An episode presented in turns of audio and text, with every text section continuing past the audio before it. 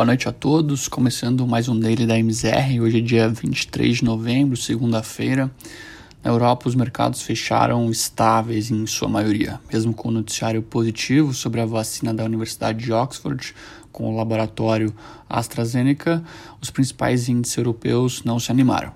A vacina da Universidade Britânica se mostrou 90% eficaz na prevenção ao coronavírus e tem como vantagem a não necessidade de permanência em temperaturas muito baixas, como é o caso da vacina da Pfizer. Além do avanço da vacina registrado hoje, impressionou o avanço rápido na queda de novos casos na França e Espanha. É esperado, inclusive, que o primeiro-ministro francês anuncie novas medidas de flexibilização. Por outro lado, Alemanha e Itália ainda não observaram melhora e seguem com números estáveis. O índice Stock 600 fechou a segunda-feira em queda marginal de 0,2% aos 388 pontos.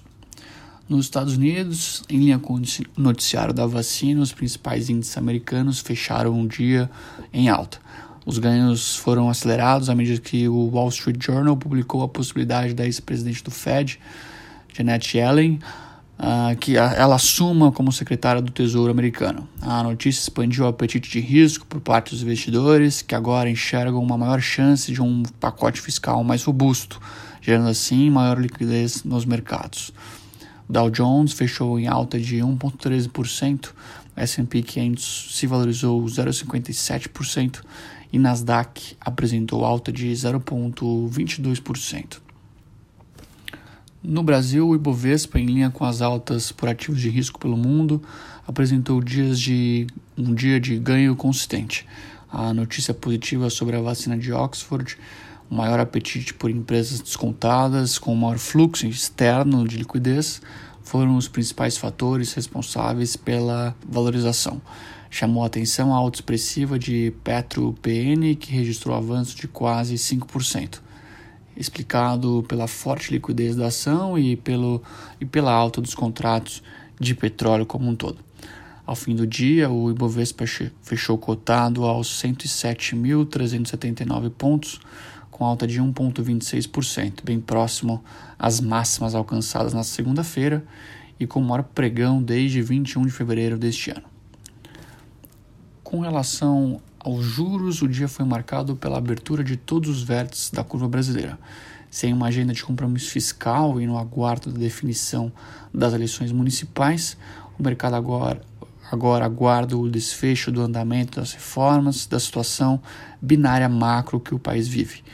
Hoje, o país ultrapassou inclusive a África do Sul como a maior inclinação da curva de juros, quando observamos títulos de curto prazo, três meses, com os mais, com os mais longos, 10 anos, gerando uma diferença de 5,46 pontos. Do ponto de vista cambial, hoje o dia foi marcado por ajustes da moeda americana versus as principais divisas no mundo.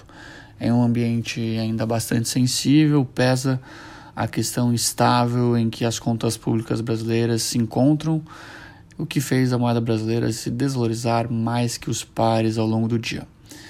Ao, longo, ao fim da sessão, o dólar apresentou alta de 0,83% aos R$ 5,43. Guedes disse hoje em evento que o compromisso com as reformas após as eleições municipais uh, continuou em pauta e não tocou no tema de utilização de reservas cambiais para o pagamento da dívida brasileira. Por fim, o principal índice de fundos imobiliários da Bolsa Brasileira, o IFIX, registrou uma alta marginal de 0,03% e fechou o dia aos 2.797 pontos. Bom, por hoje é isso, pessoal. Desejo a todos uma excelente semana e até amanhã.